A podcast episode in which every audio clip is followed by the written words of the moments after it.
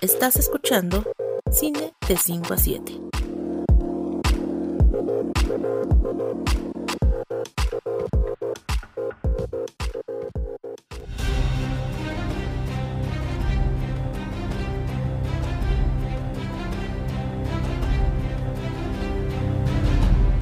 Bienvenidos a una nueva review de House of the Dragon. Yo soy Sarai Rosas y en esta ocasión toca turno de hablar sobre lo ocurrido en el episodio 5, el cual llevó por título Iluminamos el Camino.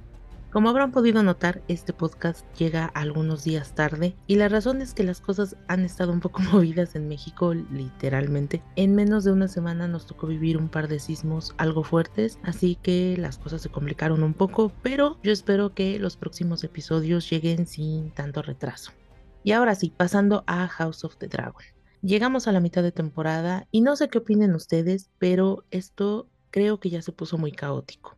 Me parece que si pudiéramos definir este episodio con una sola palabra, esa sería consecuencias. Y es que ya podemos notar cómo las decisiones que los personajes han estado tomando en los capítulos previos por fin comienzan a tener repercusiones. Comencemos por Rhaenyra. Como bien les decía en la review pasada, la relación entre ella y Kristen Cole está definida por un juego de poder en el que él llevaba las de perder. Para ambos ese romance momentáneo no solo tiene un significado distinto, sino que también consecuencias diferentes. En el caso de ella, el efecto inmediato es que a partir de ese momento deberá tomar su posición como heredera con mayor seriedad, lo que significa cumplir sus deberes que no son otros, sino casarse y tener un heredero. En los episodios anteriores, ella se ha posicionado como alguien rebelde que preferiría una vida con mayores libertades, sin embargo, al ponerle un ultimátum, termina por revelársele que la corona es algo mucho más grande que ella y parece que por fin lo está entendiendo. Creo yo que esa es la función real de la profecía, más allá de decirnos lo que terminaría ocurriendo en Game of Thrones y que en realidad todos sabemos que tuvo poca importancia en aquella historia, esta profecía sirve para que Rhaenyra por fin se tome las cosas en serio con todo y el reto que al final del episodio le hace a Damon de llevársela y casarse con ella. El caso de Kristen Cole me parece todavía más complicado. Creo que la primera reacción que muchos tuvimos ante la propuesta que hace Kristen a Rhaenyra de huir juntos fue de un movimiento cursi y extremadamente ingenuo, pero si lo pensamos con detenimiento, en realidad es la respuesta de un hombre que está desesperado y que no encuentra otra solución para restaurar el honor que significa su puesto en la Guardia Real.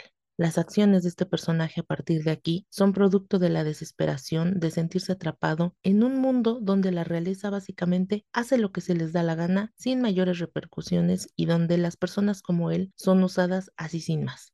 Básicamente todo este drama convierte a Kristen en una olla de presión. Y todo esto terminará generando un cambio completo de lealtades en los personajes, especialmente después de lo que ocurre tras la pelea en la boda. Creo que sin darse cuenta, Kristen terminará convirtiéndose en una marioneta de Alicent. Y ya que mencionó a Alicent, creo que es ella el personaje que no solo la pasó peor en este episodio, sino que también tuvo el mayor cambio de cara al futuro en la serie.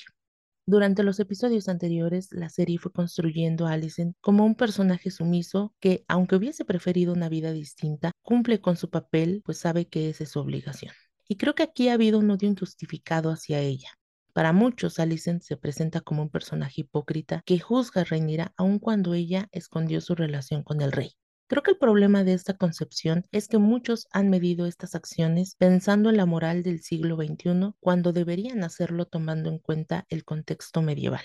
Alicent es un personaje que se mueve por la virtud y la moralidad porque así es como ha sido educada y por consiguiente espera que el resto de las personas se comporten de la misma forma, porque le han enseñado que las cosas deben ser así.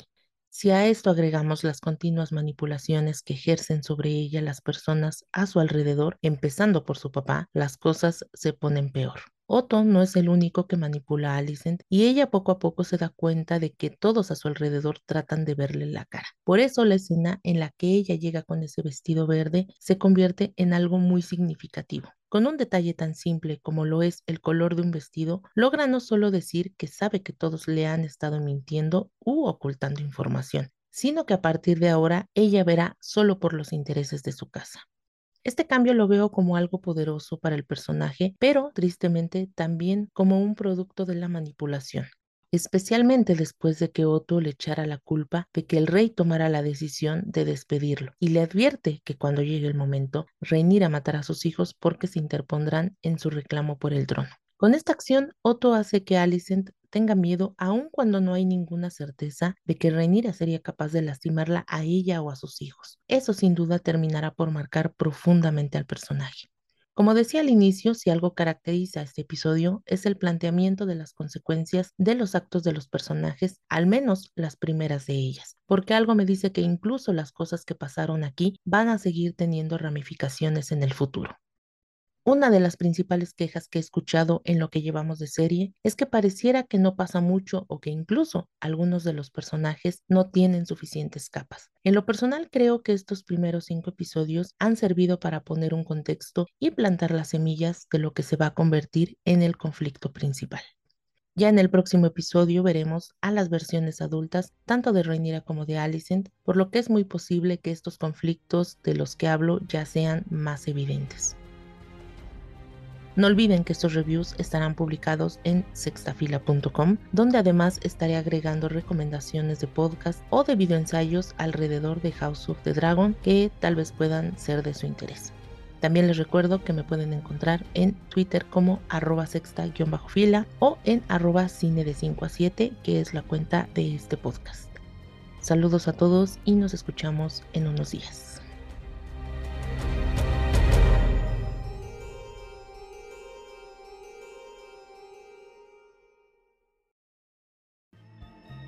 Gracias por escuchar Cine de 5 a 7. Si te gusta este contenido, suscríbete y síguenos en Twitter en arroba cine de 5 a 7 para estar al tanto de nuestros nuevos episodios.